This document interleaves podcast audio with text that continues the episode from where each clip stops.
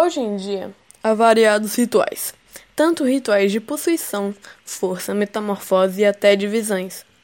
É claro que há muito mais do que isso, mas é necessário saber que há pessoas que utilizam os rituais para o próprio benefício e precisa ter cuidado com essas pessoas. Essas pessoas são os famosos ocultistas.